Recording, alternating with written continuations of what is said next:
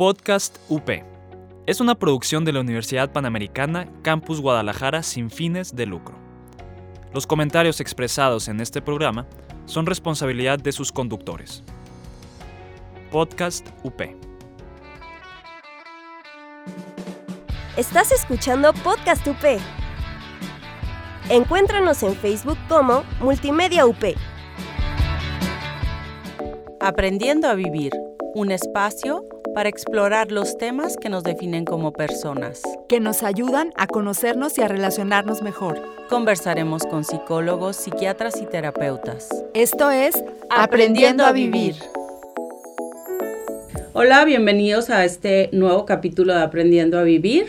El tema de hoy va a ser un tema nuevo. ¿Por qué es nuevo? Porque tiene que ver mucho con la pandemia que estamos viviendo hoy y han surgido muchos temas y problemáticas nuevas con esto de la pandemia y uno es el tema de las clases en línea y que los hijos están quedando en casa y esto ha traído pues mm, más que yo creo cosas, cosas positivas tanto para los hijos como para las mamás como cosas negativas y difíciles. Aquí está Mari Carmen conmigo como todas las mañanas y Mari Carmen tiene hijos que todavía están tomando clases en línea en casa. Y como invitado tenemos a René González, que él es psicólogo de Family Consultoría y nos va a explicar un poquito más que las razones que tenemos de que si por qué están abiertas las escuelas o no están abiertas las escuelas, que eso pues no es un tema que nosotros abordemos. Eh, más bien que, cuáles han sido las consecuencias anímicas de estrés eh, que está causando este tema nuevo que estamos viviendo. Mari Carmen, ¿cómo estás? Muy bien, Melissa. Bienvenido, René. Ahorita nos gustaría que te presentaras. Bienvenido a Aprendiendo a Vivir. Hola, buenos días. Eh, pues encantado de estar aquí con ustedes. Gracias, René. Sí. René está trabajando ahorita mucho, nos estaba platicando con, su- su- con, con muchas señoras que van ahorita a buscar ayuda porque el estrés ha sobrepasado la pandemia, el miedo y el tener a los hijos en casa y no estar en sus rutinas. ¿Nos puedes platicar qué está pasando ahorita? Sí, claro. Eh, fíjate que desde que empezó la pandemia, eh, pues hemos estado en casa, hemos estado eh, en encierro y pues la escuela se movió de las instalaciones normales a pues nuestros mismos hogares, en donde se pide a los niños que estén frente a la computadora la mayor parte del tiempo, eh, sin una, eh, pues sin, sin la misma atención en la, en la que estaban eh, cuando estaban en, en, en- en las clases normales. Esto genera eh, pues que los mismos niños estén eh, pues más distraídos, estén buscando estrategias para evadir Sí. pues este, este tema de la escuela, no se sienten escuchados y pues bueno, eh, la tensión en casa aumenta, ¿no? El simple hecho de no ver a tus amigos, de estar lejos, eh, de no tener muchas opciones para salir, pues está generando mucha tensión desde los niños, pero también eh, pues todo cae en las mamás, que las mamás son las que son el centro de la- de- del hogar, son el- las que absorben todo, las que resuelven todo en la casa, entonces pues terminan siendo ellas las más afectadas. Sí, yo creo que aquí hay dos temas como muy puntuales que se pueden abordar. Uno, este que estás diciendo, que las mamás ahorita están sufriendo una sobrecarga de trabajo. Eh, la verdad, puedo decirlo así con estas palabras, están en un hartazgo, porque la verdad yo tengo muchísimas eh, mamás cercanas con niños pequeños en casa, de kinder, de primaria, algunos de secundaria, o sea que de verdad son cuatro niños que, que están disque, porque la verdad muchos es disque tomando clases en línea. Y, y, y por otro lado el tema de los mismos niños, ¿no? Que qué tanto realmente están aprendiendo, qué tanto es esa sensación con la que nos estamos quedando de un año perdido escolar, tanto las mamás como, como a- algunos más grandes, como los que están en carrera, que, que hay carreras que francamente, si no son presenciales, uno no puede entender qué tanto puedes aprender, un arquitecto, un médico, no sé, que, que deben de ser más como Prácticas. prácticas, exactamente. Entonces, como volviendo a esto, o sea, es yo, bueno, hoy nos vamos a preocupar más por el tema de la mamá, eh, que, que, le está tocando este estrés, pero pues también luego podríamos platicar un poco de, de también socialmente y anímicamente a, a los hijos cómo les está afectando. Sí, yo también quisiera agregar que también yo creo que los profesores deben de llevar un nivel de estrés tremendo, porque también su área de trabajo no es en un aula y ellos también tienen a sus hijos a su vez estudiando y la, la, la mujer está ahí. Entonces debe de ser para todos, eh, digo, yo sé que nos estamos yendo a lo mejor muy, muy lejos, pero, pero la verdad es que es, es, es general, es, general. es, una, es, está complicado y yo quisiera, René, que nos platicaras qué se puede hacer o qué consejo les das a las personas que te están pidiendo ayuda en este sentido. Eh, sí, eh, tenemos eh, pues estos, estos dos temas, ¿no? Un, o tres temas, ¿no? Sí. El tema de los maestros en la escuela, sí. que también está siendo complicado. A lo mejor porque, ya desvié el tema, ¿eh? Sí. Pero si quieres. bueno, sí. eh, vamos para cerrar esa idea, ¿no? Tienen que hacer una planeación mayor sí. y tienen que tener mayores cuidados eh, para, para poder hacer que los niños no tengan un rezago importante. Claro. Está la parte de los niños en donde no es el entorno natural de aprendizaje, al final los niños aprenden a través del juego y, en, y viendo una pantalla eh, a un maestro hablando no es el mejor escenario de juego, no es el mejor escenario de aprendizaje. Y pues el tema de las mamás, que es el que nos importa aquí, sí. que es el que la, eh, les comentaba antes de entrar al aire, que eh, las mamás tienen eh, ya tenían organizada la vida, ¿no? Ya tenían organizadas sus actividades, los hijos iban a la escuela, ellas atendían todos los asuntos del hogar, a veces tenían un espacio para ellas, eh, si, si, o a veces organizaban las mamás que trabajan el trabajo mientras los hijos están en la escuela, pero llegaban en, en las tardes a estar al cuidado de ellos y todo esto se, se rompe. ¿no? Muchas mamás tuvieron que dejar sus trabajos, otras mamás por el tema de la inestabilidad económica tuvieron que buscar trabajo. Entonces, la vida de todos ha cambiado con esto. Uh -huh. El buscar adaptarnos a esto ha generado, eh, pues, que haya una sobrecarga, eh, sobre todo en las mamás. Si, si, si no está viendo suficiente dinero, la mamá tiene que hacer lo que sea necesario para hacer rendir eh, los alimentos para que no falte ningún día. Si, si falta, eh, si los hijos están irritables porque no han salido, porque no han visto a sus amigos, ellas tienen que ser las mediadoras. Y muchas veces se incrementa la tensión, eh, el, el, niño o el adolescente en su desesperación levanta la voz, desobedece, se pone retador uh -huh. y la mamá eh, pues no le queda otra más que intentar contener con las herramientas que pueda tener, algunas mamás con más herramientas que otras, pero al final todas con la mejor intención de decir, pues quiero que mi hijo esté bien, y hacen lo que, lo, eh, pues todo lo que se les ocurra para regresar la estabilidad. Entonces ellas terminan cargando con, con, con, toda la responsabilidad, uh -huh. ¿no? Muchas veces eh, hay papás que ayudan más, hay papás que ayudan menos, hay papás que se enfocan solamente a ser el, el, proveedor, a traer las cosas y a lo mejor a convivir un poco con los hijos, pero la mamá es la que está ahí todo el tiempo. Uh -huh. La mamá es la que está eh, velando por los intereses continuamente uh -huh. y intentando reducir la incertidumbre en casa, ¿no? Sí, claro. En, no, yo decía, y aparte, no, también quería agregar, los papás también necesitan su espacio para estudiar y a veces y los espacios no son suficientes en la sí, casa. Sí, ese es otro tema, los espacios en la casa. Entonces debe de ser muy complicado para las mamás estar todos, todos en silencio porque todos están trabajando, pero entonces la señora cocinando debe de ser muy, muy estresante. Muy, no, y son los espacios en la casa y normalmente, bueno, no sé si a ti te ha pasado, pero de pronto cuando todo el mundo está en casa, o sea, quieres tú limpiar y tener orden y no hay forma, no hay forma. porque normalmente se salen para tú recoger y luego ya entran y la caja, la casa está este, ya recogida, limpia, etcétera.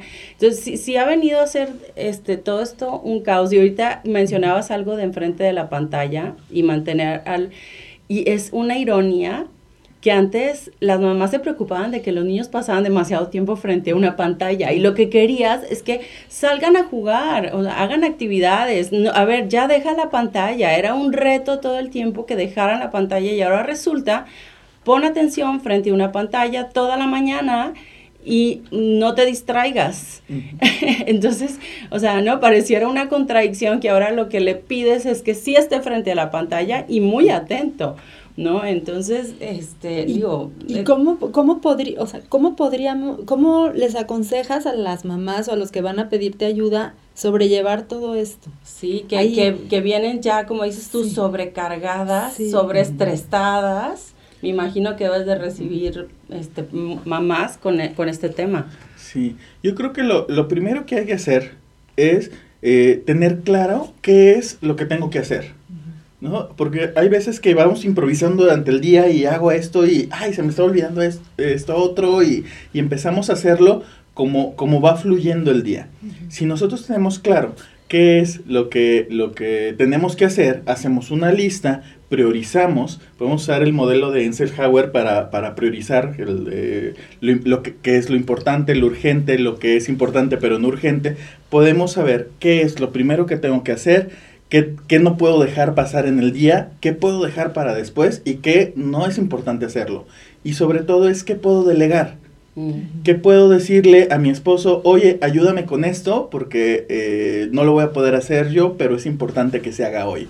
Eh, pedirle a los niños, oye, eh, necesito que ustedes me apoyen con esta parte porque es importante hacerla, pero no la puedo hacer yo. Y a partir de esto, y, y- y no solo el, el esposo o los hijos, es toda la toda tu red de apoyo, ¿no? Pueden ser amigos, pueden ser este de los abuelos, Familia. pueden ser hermanos, Ujú. cualquier persona que pueda ser tu red de apoyo, eh, no solo emocional, sino también para que te apoyen en esas tareas, eh, va a ayudar a que no te sobresatures. Y creo que ese es como la- el, el- el primer gran paso. Sí. Cuando eh, te sobresaturas, ya no sabes qué hacer, ¿no? Te, eh, no- nos bloqueamos cuando estamos sobresaturados y ya no sabemos cuál es el siguiente paso. Y a lo mejor es un paso obvio, pero pues ya no tenemos esa conciencia de decir, a ver, esto sigue. Si nosotros logramos hacer esta lista, podemos definirlo, podemos eh, segmentar y de esta manera evitar esa saturación. ¿Qué tan importantes son como las pausas y qué, y qué nos recomiendas hacer en esas pausas que tienen, a veces los, los chavos tienen eh, sus clases y tienen 10 minutos de descanso y, y, bueno, puede, puede haber alguna cosa que puedan hacer para también no estar pegados y distraerse de manera más productiva o más eh, enriquecedora. ¿Qué nos recomendarías? Claro. Eh, yo creo que todos hemos escuchado este concepto de que usan mucho en- como en el fitness de lo que te hace fortalecerte no es el tiempo en el gimnasio, sino el descanso después. Ah, En el aprendizaje es lo mismo. Lo que te hace aprender no es el tiempo eh, leyendo o el tiempo estudiando, sino el descanso después. Es cuando asimilamos los conocimientos. Por lo tanto, el descanso después de estudiar es tan importante como el estudio mismo. Es la forma en la que hacemos que eso que estamos leyendo, eso que estamos aprendiendo, se vaya a, eh, la incorporemos a nuestro aprendizaje real y no solo sea una información de paso. Entonces es súper importante tener estos espacios. Y hay, hay modelos para organizar el tiempo en, que nos permitan eh, dar eh, estas pautas entre, entre, entre estudio y pausas que nos ayuden. Por ejemplo, hay un modelo que me gusta mucho, que es el modelo Pomodoro, no sé si han escuchado de No. él, que sugiere 25 minutos de, de la actividad y luego 5 minutos o 10 minutos de descanso. Y regresas a la actividad, otros 25 minutos y otros 5 o 10 minutos de descanso. Y eh, al final de un bloque, de, de- de cuatro bloques como estos, se da un descanso más largo. Y de esta manera das esos espacios en donde puedes asimilar lo aprendido. Mm. Es un modelo que funciona muy bien, se usa mucho en las empresas, Sí. eh, pero hay, hay otros modelos. Eh, vamos a una pausa, René, eh, porque y vamos a seguir platicando sobre estos modelos que nos estás platicando. Síganos en nuestras redes sociales, arroba aprendiendo a vivir, GDL, en Instagram y Facebook. Aquí los esperamos Melisa Tamayo y Mari Carmen. Somos iglesia en salida, renovada y alegre. Católicos actuales, renovando a la iglesia de jóvenes a jóvenes. Búscanos como católicos actuales. Atrévete a conocer tus derechos humanos y cuestiona con nosotros la realidad de México. Escucha Derechos sin Rodeos en Spotify. Bueno, de regreso aquí en Aprendiendo a Vivir con René y retomando el tema de las clases en línea y que nos estaba platicando de esta técnica del pomodoro, que yo este, en lo personal nunca la había escuchado y la verdad sí me parece muy interesante y muy válido y me suena además lógico estos 25 minutos como de aprendizaje y tener estos 5 minutos, como platicaba él, de, de, descanso, como de digerir lo que estoy aprendiendo, porque yo creo que mantener un, un, un niño ya, eh, este, sobre todo pequeños, creo, en, en pantalla y poniendo atención por muy, por largo tiempo. ¿me sí, perdón que te interrumpa. No, lo que yo te quería decir es que también los jóvenes necesitan esos espacios, no solo los niños, incluso las mamás, o sea, como de, la rutina de que están haciendo. Sí. Pero bueno. Sí, que nos siga explicando René. Ok, eh, pues bueno, el, el principio de esta técnica en sí fue pensado como para, para para lo laboral, pero en, en, la escuela funciona muy bien porque los periodos de atención de los niños son más cortos. Un adulto podría estar poniendo atención durante dos horas, pero dentro de esas dos horas tiene momentos de distracción que fluyen en un promedio de entre 16 minutos y 26 minutos. Entonces, los 25 minutos es un buen promedio. En los niños puede ser más corto, ahí dependerá el contenido dentro de esos 25 minutos del maestro que pueda hacerlo fluido para que no sea cansado para el niño. En el momento de la pausa, es importante que el niño no se quede frente a la pantalla. Se levante de su silla, vaya por un vaso de agua, vaya al baño, se asome por la ventana, platique con alguien y ya cuando termine el tiempo regrese a la, pantalla. Lo que está pasando ahorita, bueno, ya voy a ventanear a mis hijos, pero de repente pasan de la pantalla de la de, la clase de la, clase la pantalla de Netflix o de, o de ver un ratito la serie, pero qué importante eso que estás diciendo, porque entonces la mente descansa, eh, pues el cuerpo también, la postura, tomar algo, claro, este, sí. Digo, y esto es en relación a los hijos y que a lo mejor las mamás lo pueden aplicar, pero luego ellas, ¿qué descanso necesitan para todo este tema? Eh, pues bueno, obviamente también las mamás pueden usar esta misma técnica para sus actividades, el dividir sus tareas en actividades que puedan entrar en estos ciclos o bien modificar los ciclos. la recomendación de Pomodoro son 25-5, pero ellos te pueden decir, ¿sabes qué? Yo voy a hacer tareas que son más cortas y a lo mejor hago 15-2. ¿no? 15 mm. minutos de la actividad, 2 minutos de descanso y voy organizando mi día. Pero aún más importante, de, comentaba hace rato que después de ciertos bloques de estas actividades dejar una pausa más larga, una pausa en la donde tú puedas dedicarte a, a ti, a tu persona, no a, las actividades solamente. Esto implica que eh, en ese tiempo tendrás que hacer cosas para procurar tu bienestar, para eh, hacer algo que te guste, algo que disfrutes, para simplemente sentarte y, y pensar, meditar, este, a lo mejor leer algo, a lo mejor... Ver, una serie, este, revisar tus redes sociales, eh, algo que sea completamente tuyo, que no tengas la responsabilidad de alguien más en este espacio. Y es súper importante esto, porque nadie puede dar lo que no tiene. Si tú no estás bien, no puedes hacer que tu familia esté bien.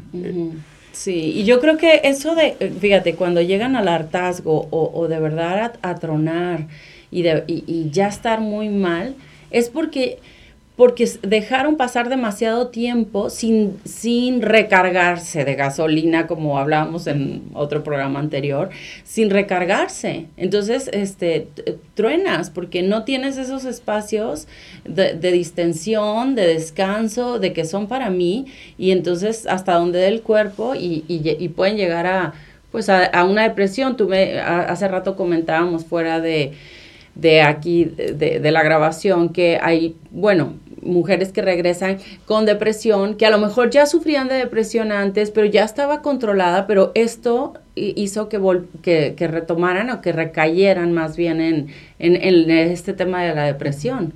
Sí, hay que recordar que la depresión está muy ligada al estrés. Mm. Eh, el, el, básicamente hay estudios que, que, que, demuestran de que la depresión es un estrés crónico acompañado con pues, los síntomas que ya conocemos, acompañado con, con estos pensamientos, ya sea eh, de autoexigencia o, o, de no sentirse suficiente, ¿no? De, de baja autoestima, etcétera. Pero al final es un estrés. Entonces, el no poder controlar el estrés te lleva hacia allá y empieza con ansiedad y termina eh, pues jalando la depresión, ¿no? René y Melissa, ¿no creen que, bueno, no sé si pasa mucho que las mujeres nos, nos creemos superpoderosas y no pedimos ayuda? Sí. es, es, son, o sea, bueno, las, las mujeres mexicanas creo que tenemos esa esa, no sé cómo se llame, si es, eh, porque en definitiva no es virtud, sí, no, pero no sabemos pedir ayuda y entonces, y digo, yo lo digo de manera personal, ahora en la pandemia a mí me costa, yo quería todo, hacer todo y la comida y todo. Y llegó un momento en que dije, o sea, bueno, todos disfrutando y yo así, la vi, la ve platos. Pero de verdad dije, bueno, yo creo que todo funciona mejor cuando todos toman una, una responsabilidad y pides ayuda, como decías anteriormente, y todos cooperan, entonces se hace más llevadera y sientes menos estrés y menos presión. Y aunque estén pequeñitos o sean adolescentes, todos pueden cooperar en algo y hay que saber pedir ayuda. ¿Qué opinas de esto? Exactamente. De hecho, no solamente creo que sea como para apoyarse, creo que eh, las responsabilidades tienen que estar mejor distribuidas entre todos los miembros del hogar. Sí, porque mamá queda cansado papá queda cansado del trabajo, los hijos quedan cansados de la escuela, al final no es el cansancio. No es que el cansancio de papá valga más que el de mamá o el de mamá más que el de los hijos. Todos tienen una eh, responsabilidad hacia algo eh, externo a ellos, ¿no? En el caso de mamá, que la familia se sostenga, en el caso de papá, la parte económica, en el caso de los hijos, la escuela. ninguna, ninguno de esos cansancios vale más que el otro. Pero también hay otro punto súper importante aquí. Eh, un niño que sus únicas actividades son la escuela y por algo no le va bien en la escuela, toda su autovaloración está ahí. No hay nada más que lo haga sentir orgulloso. Hay mamás que dicen, o, familias, eh, mamás y papás que dicen, ok, pero yo aparte tengo a mi hijo en el tenis, tengo a mi hija eh, en el violín, tengo otras actividades. Sí, pero hay actividades que son mucho más básicas a veces el que eh, desde eh, niños puedan ayudar a poner la mesa, eh, que a, cierta edad puedan empezar a lo mejor a lavar a mano sus calcetines, su ropa interior, va generando responsabilidad y les va dando herramientas para la vida. Y yo, yo, no me imagino un adulto que no pueda por lo menos lavarse algo y que tenga que a fuerzas necesitar que alguien se lo lave, ¿no? Eh, que aprenda a cierta edad, obviamente no vas a poner a, un niño muy chiquito, pero a cierta edad que aprenda a planchar, que aprenda a coser un botón, que aprenda a hacer una bastilla, ¿no? Y no importa si es niño o niña, todos, a todos nos puede pasar de que se me desbastilló y tengo que entrar a una junta, lo arreglo en este momento. ¿Sabes qué me llama la atención? Que estamos hablando de, de repartir responsabilidades para que la carga no, no recaiga todo en la mamá y que también ella no esté súper estresada como, como una situación de la pandemia, cuando en realidad así debería de ser, ¿no? O sea, de pronto ahorita me cayó el 20 y digo, en realidad así deberíamos de, eh, deberíamos de funcionar. Y entonces, e, esta puede ser una reflexión de que a lo mejor tomar esto como una oportunidad que nos está poniendo la vida, de replantearnos que a lo mejor nuestro sistema familiar no es el más adecuado, que estamos viendo que, oye, nos estamos dando cuenta que nuestros hijos no, no cooperan en absoluto en la casa hasta ahora que los, los tienes todo el día. Dices, ¿cómo es posible? Y ya, o sea, ya se hace muy evidente lo que no era antes tan evidente o que tu marido no sé qué se hace mm, no quiero poner un ejemplo específico pero ya se hace se están haciendo algunas cosas muy evidentes con este tema de la pandemia y bueno tomarlo como una oportunidad para entonces eh, hacer un sistema familiar que funcione mejor y que todos participen más como en realidad quizás debería de ser. Sí, yo también eh, al principio de la pandemia y yo pensaba, ¿por qué los chavos ahorita que tienen más tiempo libres? Porque antes a lo mejor bueno, trabajaban y no están trabajando ahorita porque, bueno, cerraron las oficinas o lo que sea, pero porque no aprenden un hábito como, o, o, carpintería, este, cambiar llantas, mecánica, todas esas cosas que antes casi todos los hombres sabían hacerlo, pero ahorita hay el tiempo para poder aprenderlo. Entonces, todas esas cosas eh, son oportunidades. Está, sí les está sobrando tiempo a los hijos. Aparte está pasando un fenómeno que creo que ya no es de la pandemia, es de, de los últimos tiempos, en donde ya no nos preocupamos por que los hijos se hagan adultos funcionales. Queremos que sean profesionistas solamente, pero un profesionista puede ser el mejor en su trabajo, pero si no funciona fuera del trabajo, no está completo. Necesita tener, eh, necesita ser un adulto funcional, necesita todos los seres humanos necesitamos saber ah, eh, prepararnos algo más que unas quesadillas o un sándwich. Necesitamos saber cocinarnos, necesitamos saber lavar nuestra ropa, necesitamos saber cambiar una llanta, ¿no? El, el, el poder eh, lavar un baño, ¿no? Aunque, aunque a lo mejor es la tarea que menos queremos, ¿no? Cortar el pasto, pintar tu casa, ¿no? Es, son básicos de, de, sobrevivencia y no lo estamos haciendo o no se ha estado enseñando porque priorizamos la parte académica, la parte de búscate una carrera en donde eh, vas a dedicarte los siguientes 40, 50 años de tu vida, dependiendo las edades de jubilación, eh, a esa actividad. Eh, y se ve como cambiar de carrera, cambiar de opciones como un peligro cuando, cuando todos podemos tener más de una carrera, ¿no? Yo, yo puedo ser psicólogo, pero aparte puedo ser músico, pero aparte puedo eh, dedicarme a, la cocina y, y, son carreras muy diferentes, pero pueden convivir en mí y me hacen un adulto funcional. Buenísimo. Sí, muy bueno. Y ahorita con tantas carreras en línea y tan hablando de, podemos también, es, es la parte, la parte positiva para los adultos que puedes aprender muchas cosas que antes por tiempo, por distancia no lo podías hacer. Idiomas, instrumentos, pero bueno, parte de este programa es que te queremos preguntar si hay alguna película o serie que nos recomiendes o que a ti te guste mucho y también qué libro. Ok, de película. Eh, mi recomendación sería El tren de la vida.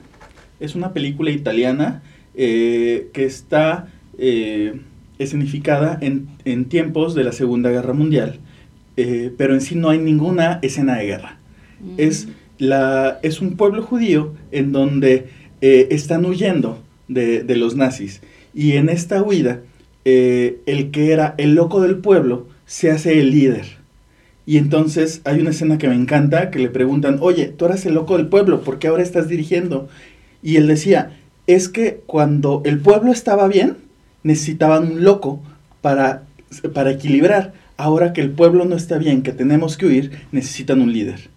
Qué, interesante. Pues habrá que verla, este, este, fin de semana. Sí. Muchas gracias.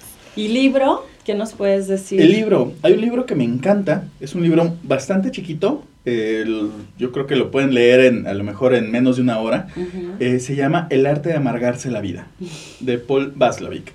Eh, Muy ad hoc para, este, para estos momentos que estamos viviendo. Básicamente, este libro nos habla de cómo el, estos pensamientos que muchas veces tenemos que nos llevan a la ansiedad eh, son no solo parte de nuestra imaginación, no solo de parte de este pensamiento catastrófico que es parte de nuestra naturaleza, sino que muchas veces es ridículo, pero nosotros lo creemos. Entonces, poder poner esos pensamientos en esta escena de lo ridículo nos hace ser más conscientes de lo que es real y de lo que estamos imaginando y que nos genera ansiedad. No, pues muy recomendable. Los dos. Mm. Y por favor, René, platícanos dónde te podemos encontrar por si alguien quiere consultarte, seguirte.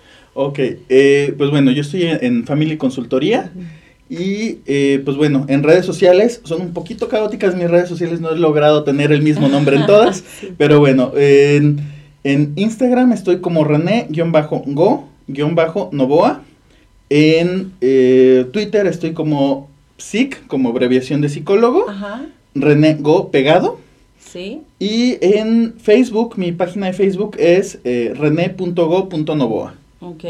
Nos las dejas ah, igual para luego subirlas a, nuestros Instagrams, para que la, porque están así un poco complicadas, pero finalmente te pueden encontrar en familyconsultoría.com.